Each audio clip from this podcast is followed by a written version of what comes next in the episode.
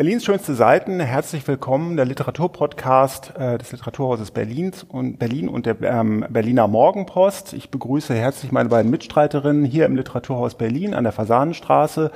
Heute ist Montag, der 10. Juli ähm, 2023. Ich begrüße ganz herzlich Sonja Longolius und Janika Gellinek zu dieser 35. Folge unseres Podcasts. 35 heißt, wir haben 35 mal drei Bücher besprochen. Wenn wir von einer Durchschnittsdicke eines Buches von, sagen wir mal, drei Zentimetern ausgehen, kommen wir summa summarum auf einen Bücherstapel, der drei Meter hoch ist. Also ja. einmal hier vom Boden bis zur Decke dieses schönen Raumes im Literaturhaus Berlin gehen würde. Also ein enormes Pensum. Und äh, da haben wir uns natürlich, wie viele andere auch, eine Sommerpause verdient. Das heißt, wir äh, zeichnen heute unsere letzte Folge auf vor dem 4. September. Jo. Da werden wir uns dann wieder hören. Aber bis dahin wollen wir natürlich noch über Bücher sprechen, die wir wieder im Vorfeld abgestimmt haben. Ähm, und der, der, schöne Zufall will es, dass wir heute sehr musikalisch sind und auch sehr subkulturell unterwegs. Ähm, wie mir aufgefallen hat, also im weitesten Sinne geht es auch um Krach. Und ähm, wir ähm, beginnen mit einem Buch, das äh, in den letzten Wochen auch in den Feuilletons äh, ähm, immer mal wieder thematisiert worden ist, das Sonja sich ausgesucht hat von äh, ähm, Ulrich Gutmeier. Wir sind die Türken von morgen. Was hat es damit denn auf sich? Richtig, also das habe ich uns heute mitgebracht. Es ist ein Sachbuch. Ulrich Gutmeier Kollege bei der Taz, also Kollege von dir bei der Taz, hat ein Sachbuch geschrieben über die Punkkultur und die neue deutsche Welle ähm, in, in Deutschland. Ähm, es ist ein Sachbuch, es ist aber auch ein sehr lyrischer Band, würde ich sagen, also weil er sehr viel mit den Lyrics äh, spielt und die auch äh, zu gute Güte führt. Also man kann die auch lesen ähm, und sich darin damit beschäftigen. Ich habe dieses Buch deshalb mitgebracht, weil er morgen zu uns ins Literaturhaus kommt und weil ich doch auch noch ein bisschen dafür werben möchte, weil Punk im Literaturhaus in der Fasanenstraße ist jetzt nicht unbedingt das, das Einfachste und vielleicht auch nicht das, wo man sofort dran denkt. Ähm, aber es passt doch sehr hervorragend hierher, weil es eben ein Sachbuchtitel ist, der aber eben einen Anspruch hat, auch literarisches Schreiben sozusagen gleich mit mitzubringen. Ähm, morgen spricht er mit Vivian Perkovic über sein Band und ich lade natürlich alle herzlich ein, am 11. Juli, was dann morgen ist, abends zu uns ins Literaturhaus zu kommen. So, jetzt soll es aber um das Buch gehen. Wir sind die Türken von morgen, ist schon mal ein knaller Titel, finde ich. Da guckt man äh, gerne drauf und fragt sich, hä, was soll das denn bedeuten? Ähm, und das ist gleich ein Zitat. Ähm, aus einem Songtext, wobei ich würde gern noch voranstellen, dass ich mich überhaupt gar nicht gut mit Musik auskenne. Also ich freue mich ja sehr gut, sehr gerne auf diese Runde hier. Ich bin gespannt, was ihr alle über Musik zu sagen habt. Ich kenne mich gar nicht gut mit Musik aus und überhaupt nicht mit Punkmusik. Also bin ich eigentlich gar nicht geeignet, über dieses Buch zu spre sprechen. Aber vielleicht auch gerade deshalb stelle ich es gerne vor, weil ich total viel Spannendes erfahren habe aus diesem Buch. Also, er beschreibt die 70er, späten 70er und 80er Jahre ähm, in, in der Bundesrepublik ähm, und die Jugendkultur, die sich damals auftat innerhalb der neuen deutschen Welle, innerhalb des Punks.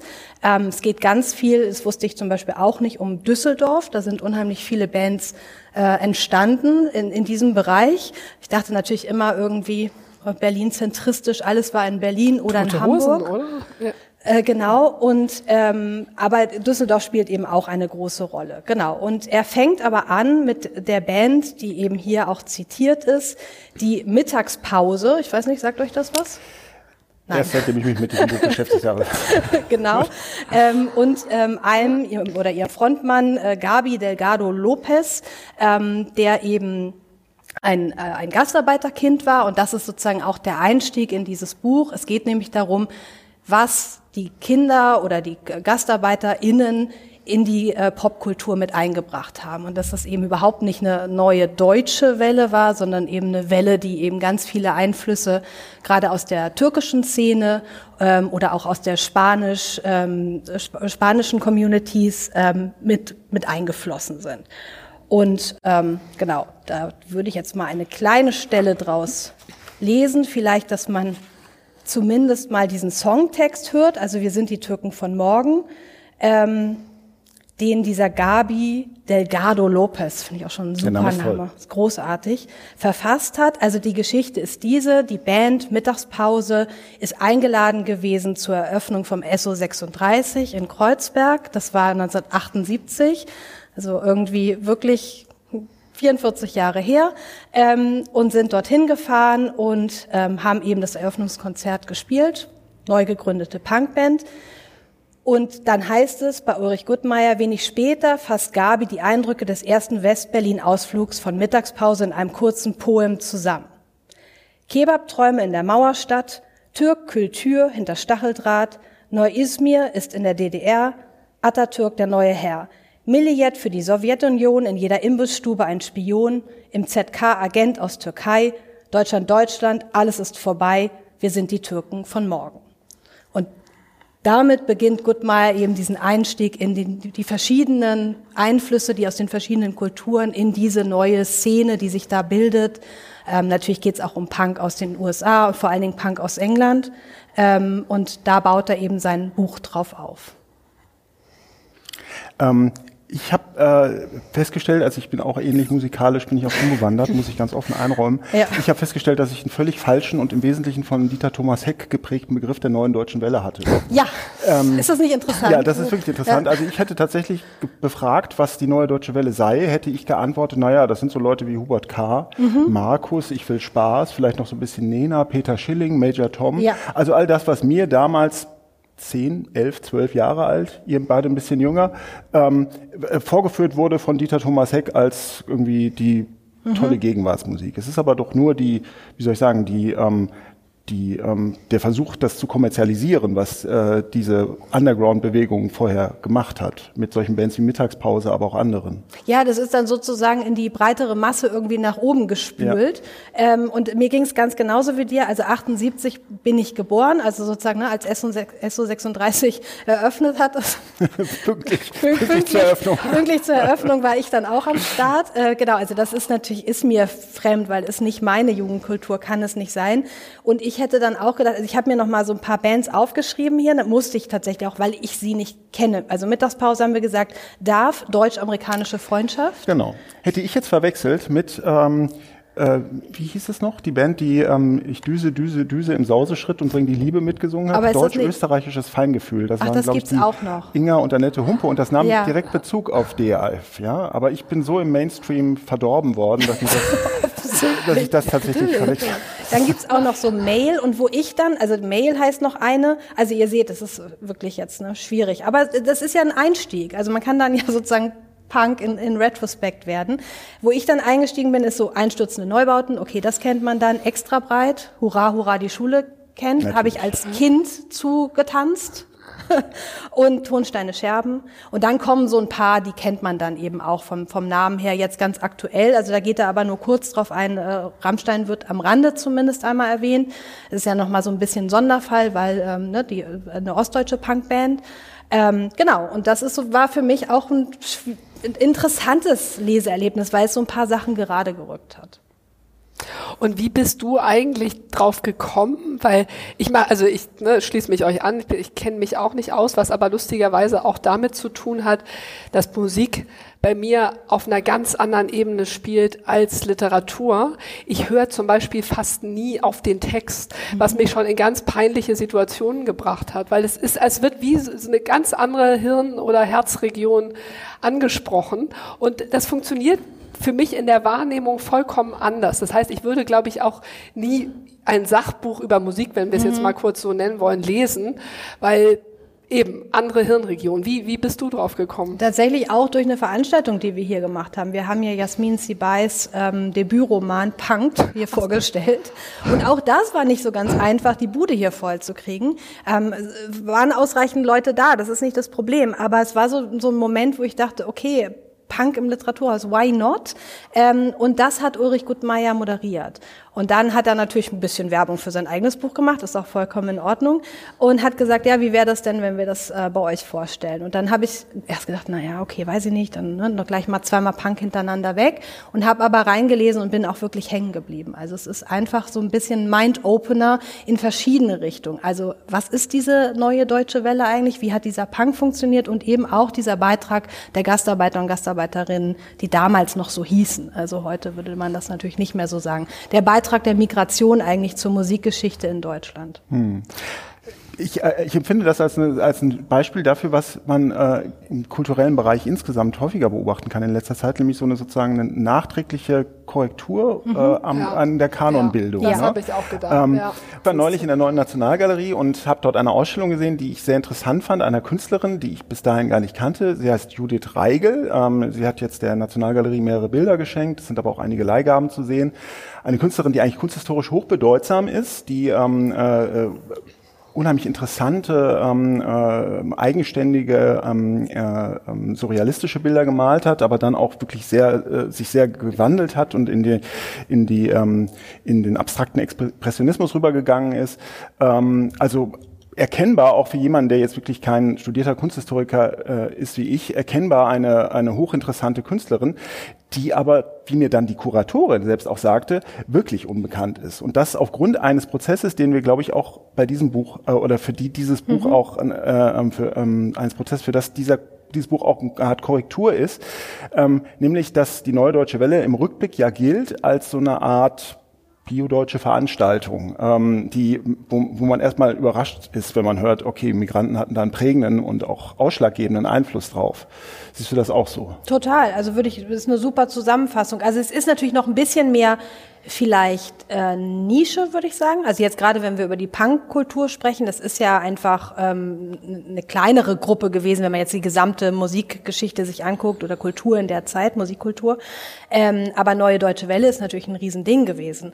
Und da nochmal nachzujustieren und zu sagen, äh, Moment mal, äh, da waren aber eben Vorläufer, also meinetwegen auch diese Punkbands und in diesen Vorläufergruppen waren eben auch migrantische Stimmen äh, total wichtig und diese Einflüsse besonders wichtig. Also ja, ist, ist eine Korrektur und eine wichtige und gute und macht auch Spaß, einfach da sozusagen die eigenen Kategorien im Kopf nochmal umdrehen zu müssen und zu, zu korrigieren.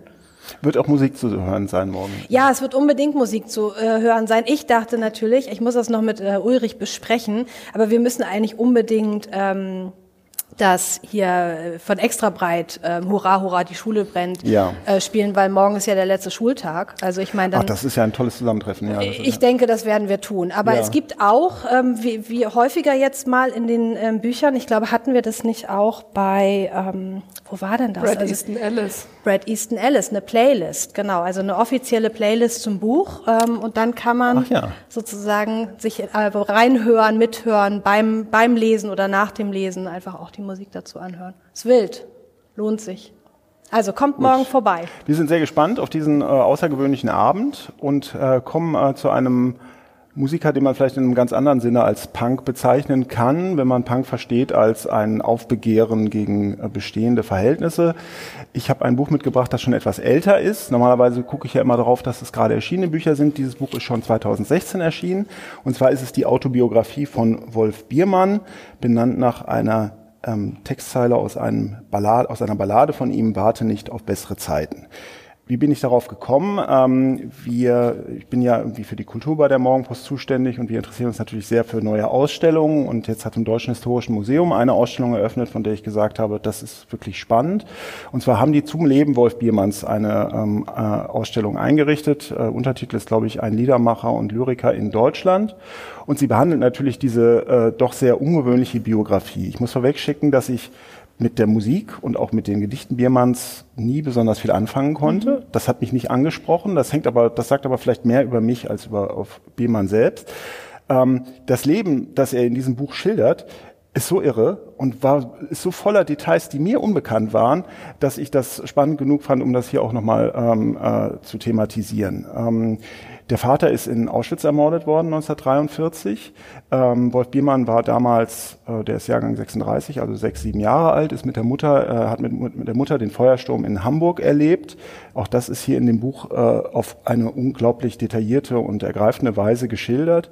Und er hat dann etwas gemacht, was äh, 1953 äh, erstmal ungewöhnlich klingt, aber im, äh, so ungewöhnlich dann doch auch nicht war. Er ist nämlich vom, während schon eine, es eine Fluchtbewegung von Ost nach West gab, mhm. ist er als junges Mitglied der FDJ von West, Hamburg, nach Ost gegangen, nach Schwerin, also bei Schwerin war sein Internat, Gardebusch, ähm, und ist dann im Anschluss äh, nach Berlin gegangen, um dort zu studieren.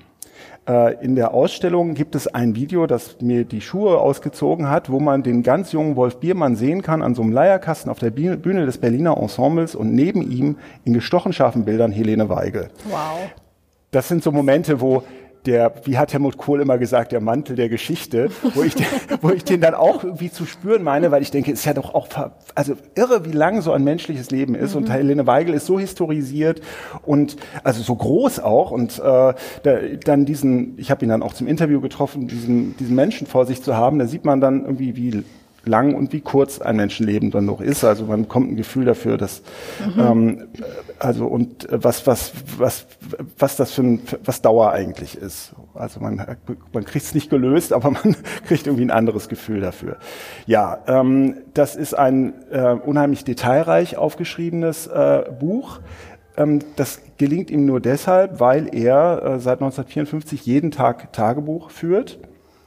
Und zwar wie besessen. Also er hat unendliche ähm, äh, Schrankwände voller Tagebücher, äh, die er dann auch, während er ähm, dann in den 60er, 70er Jahren von der Stasi observiert wurde, verstecken musste, weil er befürchtet hat, dass er dann gleich rausgeschmissen wird. Ähm, und aufgrund dieser Aufzeichnungen kann er halt in dieser Autobiografie das leisten, was viele nicht leisten können im Jahrz Jahrz Rückblick, der Jahrzehnte später erfolgt. Nämlich er kann wirklich Details äh, einbauen. Mhm. Ne? Er kann sagen, wie Straßenzüge ausgesehen haben. Er weiß, was auf Klingelschildern gestanden hat.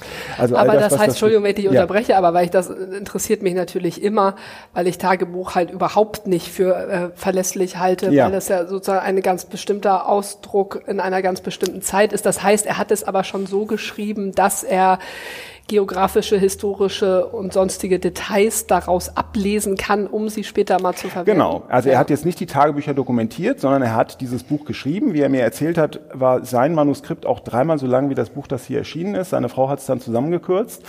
ähm, und äh, er hat sich dabei ähm, wie er sagt, nicht nur auf seine Tagebücher stützen können, sondern auch darauf, dass er halt ein leidenschaftlicher Geschichtenerzähler ist und das eine gute Gedächtnisübung ist. Also er erzählt, solange er lebt, und das wissen wir ja auch alle, ne, wir haben diese Geschichten von seiner Ausbürgerung 1976 ja alle schon nicht nur einmal gehört, mhm. sondern mehrfach, weil er sie halt, weil er halt auch einen großen Anteil daran hat, dass die tradiert werden, dass die weitergegeben werden. Also er ist ja auch in den Medien ein ziemlich präsenter Mensch, ne, muss man ja sagen. Ähm, und äh, bei mir hat das viele Lücken geschlossen, auch im Hinblick auf DDR-Dissidenz und äh, was es eigentlich bedeutet hat, äh, im, äh, als Künstler ähm, äh, unter SED-Herrschaft zu arbeiten. Auch diese verschiedenen Phasen, die das durchlaufen hat, also auch dieser anfängliche kommunistische Idealismus, dieser Versuch, ja, zu sagen, ja, aufgrund der Erfahrungen der Nazizeit ist das eine gute Alternative, ist dieser sozialistische Staat eine Option und dafür tun wir auch vieles, ähm, der dann sich langsam irgendwie äh, verkehrt hat in das Gegenteil und äh, gegen irgendwie Systemgegnerschaft.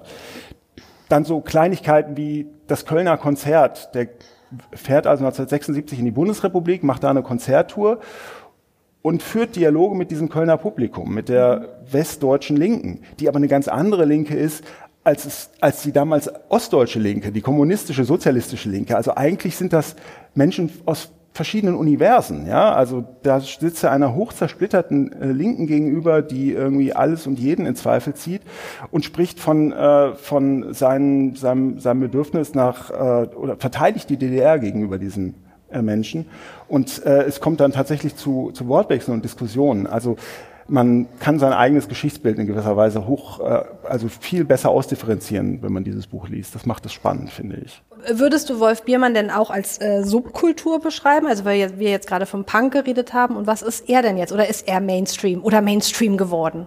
Also ich würde ihn, da würde ich, glaube ich, verschiedene Abschnitte seiner mhm. Biografie unterscheiden. Ähm, also er kommt 1953 in die DDR. Er fängt an, äh, ähm, äh, zuerst am Theater stark zu arbeiten. Er, ähm, bevor er ähm, Regieassistent am Berliner Ensemble wird, eröffnet er an der Belforter Straße in Prenzlauer Berg ein kleines Hinterhoftheater. Dort will er gleich, die Mauer ist schon gebaut, sein erstes äh, Theaterstück vorführen. Das handelt vom Mauerbau, wie ein äh, Berliner Brautgang heißt das, wie ein, ein Pärchen durch den Mauerbau getrennt wird. Ähm, das erregt natürlich sofort den Argwohn der politisch äh, wachsamen Genossinnen und Genossen, vor allen Dingen Genossinnen. Ähm, das Stück wird abgesetzt, das Hinterhoftheater wird zugemacht.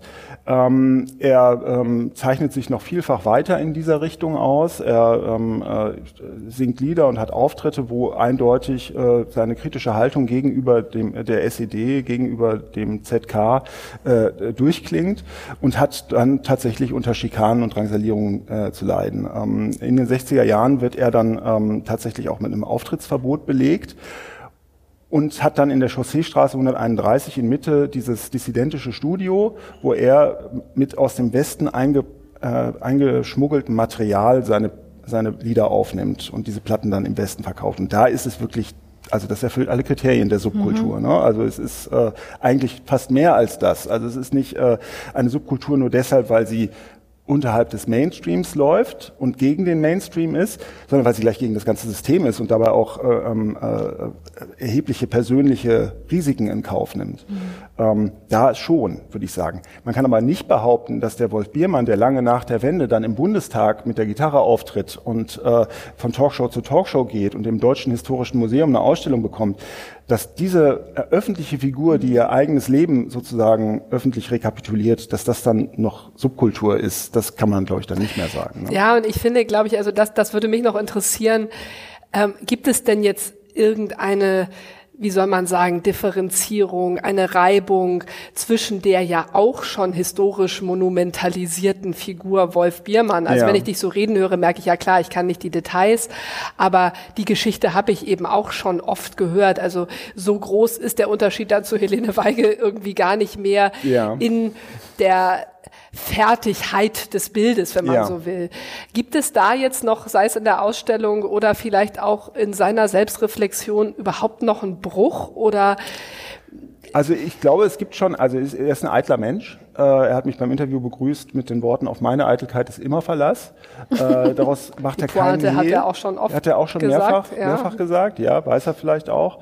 Ähm, also äh, er hat schon auch irgendwie einen ironisch gefärbten Blick auf sich selbst, der auch in diesem Buch durchklingt. Und ähm, der ist mal glaubhafter und mal weniger glaubhaft. So ähm, und äh, äh, insofern gibt es da schon diese Ebene. Ähm, also ich habe ihm dann gesagt, ja, Sie sind jetzt ja von einem großen Widerspruchsgeist beseelt. Ähm, und er sagte, ja, ich kann gar nicht anders, weil ich von meinen Eltern in die Welt gesetzt worden bin. Die Eltern waren beide Kommunisten und äh, sein Vater ist ja irgendwie ähm, auch inhaftiert worden, weil er Informationen über Waffenlieferungen ins frankistische Spanien ähm, kolportiert hat. Ähm, also es gibt halt so eine, so eine familiäre Prägung, äh, die ihn zu dem gemacht hat, der er ist. So sieht er das. Ne? Und damit versucht er immer so ein bisschen sein Licht unter den Scheffel zu stellen. Ähm, aber es gibt, ich finde ja, schon, das dass es, also es wäre ja, es wäre ja nun wirklich keine, ähm, keine, keine nennenswerte Kunst, die dieser Mann macht, wenn sie nicht ähm, äh, auch sozusagen sich selbst in Frage stellen würde. Und das ist ja schon, das ist, das so dialektisch ist er schon. Er ist ja auch studierter Philosoph und äh, Hegelianer und ähm, findet sich selbst gleichermaßen wichtig und bedeutend wie auch lächerlich. Das kommt auch in diesem Buch ähm, äh, zum Tragen. Gut, dann kommen wir zu einer anderen Art von Krach, nämlich zu der Zeitschrift Krachkultur äh, im äh, Literaturbetrieb eine äh, auch eine Institution, würde ich sagen. Man sollte sie lesen und kennen. Ähm, äh, Janika, du hast dir die neueste Ausgabe vorgenommen. Genau, schön, dass du das eigentlich schon alles vorweggenommen hast. Ja. Was ich sagen wollte, ist eine Institution, sollte man kennen. Und ähm, hat auch einen sehr selbstironischen ähm, Touch in ihrer Philosophie, die auf der Webseite auch nachzulesen ist, die ich euch zur Einführung vorlese, weil die Krachkultur gibt es jetzt auch schon seit 30 Jahren. Gehen wir zurück zu den Ursprüngen der Krachkultur. Dort im Jahr 1993 erblicken wir zwei generaloppositionell gesinnte Schüler namens Brinkmann und Reimann, die, als gäbe es nichts anderes zu tun, eine literarische Zeitschrift gründen. Welche inhaltliche Zielrichtung sie zu Beginn verfolgten, weiß heute keiner mehr. Grundsätzlich waren sie wohl gegen den Mainstream eingestellt, gegen das Arrivierte, gegen den typischen langweiligen deutschen Literaturbetrieb, den sie allerdings noch gar nicht kannten.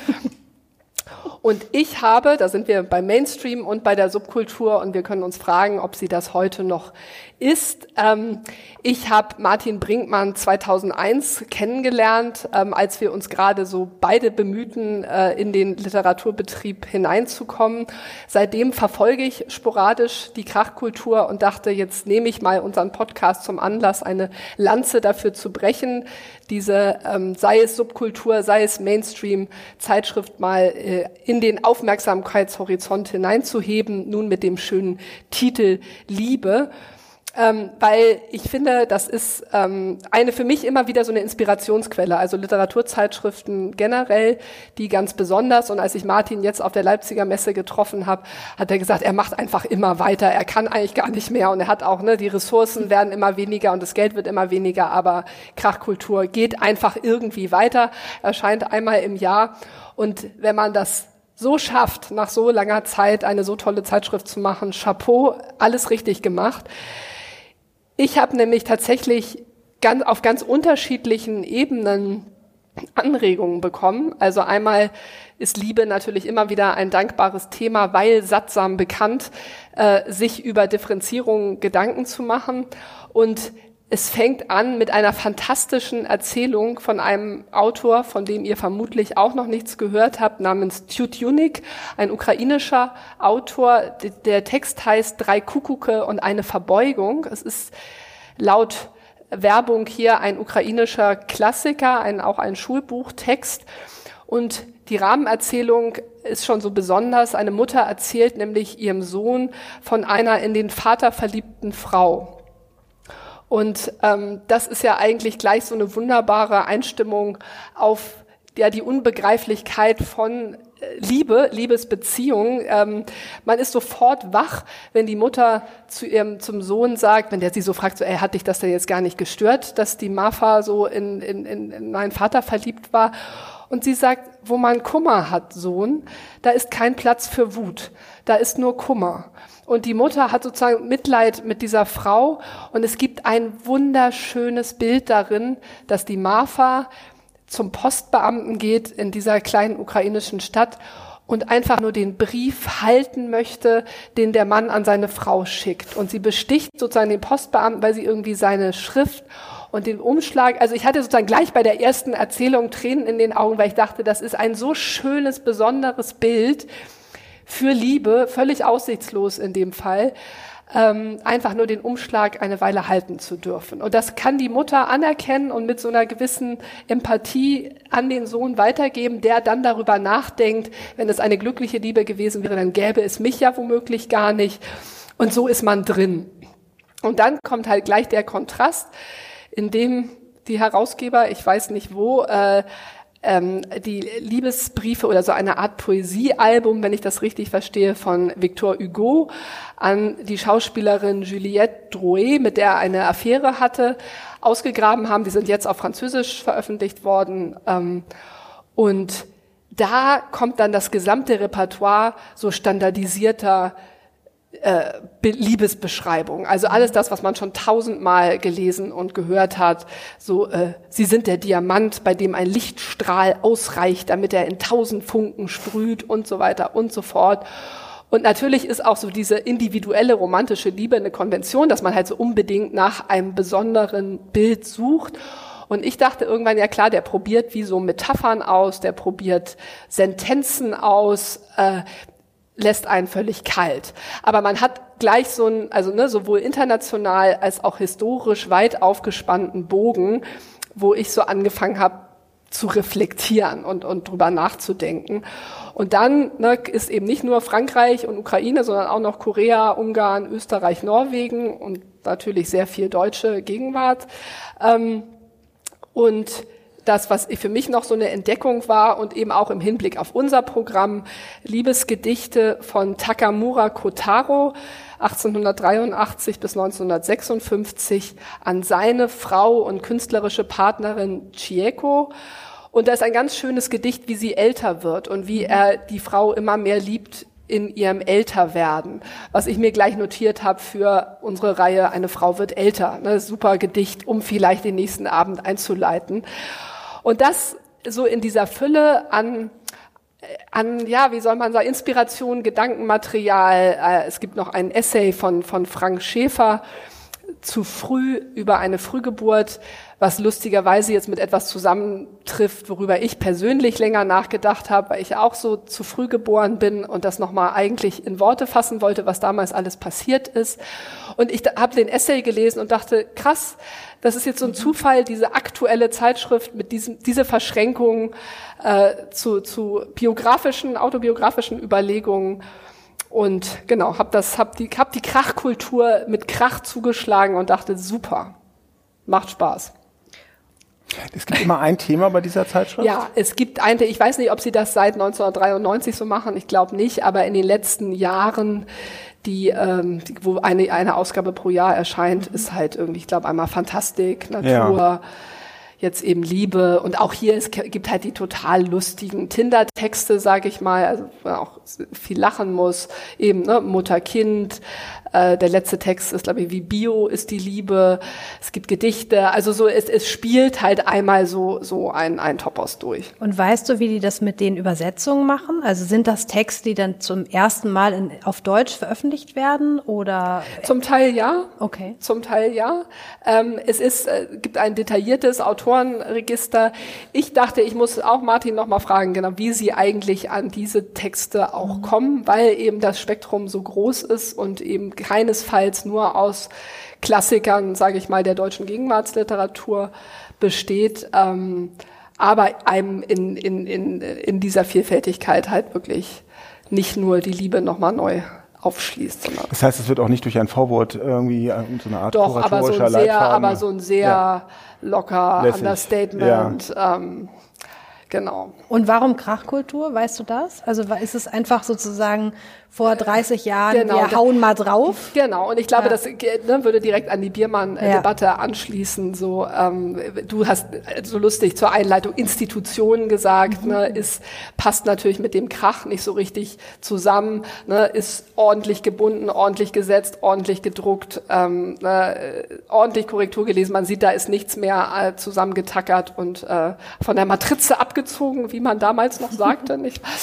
Ähm, Genau, Institutionen, aber ich denke doch, und deswegen war mir das auch ein Anliegen, dass man diese vielfältige Literatur, Zeitschriftslandschaft Deutschlands auch in Zeiten von Blogs und Instagram irgendwie immer noch mal betonen muss. Also da steckt einfach sehr viel, sehr liebevolle, kreative Arbeit drin, mhm. die ich extrem bewundere. Ne? Also von Wespennest bis Akzente und keine Ahnung, diese Subkulturheftchen. Und es ist wirklich, ich ähm, ich gucke immer rein. Ich würde mal gerne, also was ich jetzt hier gemacht habe, was ich natürlich selten mache, ist, dass ich das Ganze gelesen habe. Das ist vielleicht so, wie man damals ein ganzes Album hörte und nicht nur äh, auf Spotify die ne, Top 3. Und dadurch erschließt sich dann natürlich nochmal ein anderer Blick darauf, aber äh, auch das Blättern ist ja eigentlich immer produktiv, für mich zumindest. Ist das in Buchhandlungen zu haben, ja. das Buch? Ja, kann man ganz normal bestellen. Ähm, kostet? Ganz, kostet 15 Euro. 15 Euro und finanziert sich wahrscheinlich auch nur über den Verkaufspreis. Ne? Es wird jetzt keine, also wie in anderen Zeitschriften Anzeigen darin geben oder Werbung oder. Ich glaube, das gehörte zu dem kein Geld, keine Ressourcen, ähm, schwierig. Aber ich glaube, das gilt auch für alle. Ne? Man kriegt ja. vielleicht mal eine kleine Förderung mal über den Verkauf ähm, und es ist einfach sehr viel, wie man sieht, Herzblut hm. da drin, ähm, die glaube ich das Voraussetzung ist für das äh, Machen einer solchen Zeitschrift. Gut, das ähm, werde ich mir auch nochmal genauer anschauen. Herzlichen Dank für die Empfehlung, für deine Empfehlung, liebe Gerne. Sonja auch. Wir sind damit am Ende angekommen und verabschieden uns in eine Sommerpause, die am 4. September mit neuen Büchern enden wird. Denn natürlich machen wir nichts anderes in den Ferien als lesen, lesen, lesen, lesen. lesen, lesen. Zu lesen. Na klar. Das wünschen wir Ihnen auch. Tun Sie das auch, tun Sie es uns nach und bis zum nächsten Mal. Tschüss. Bis bald. Tschüss.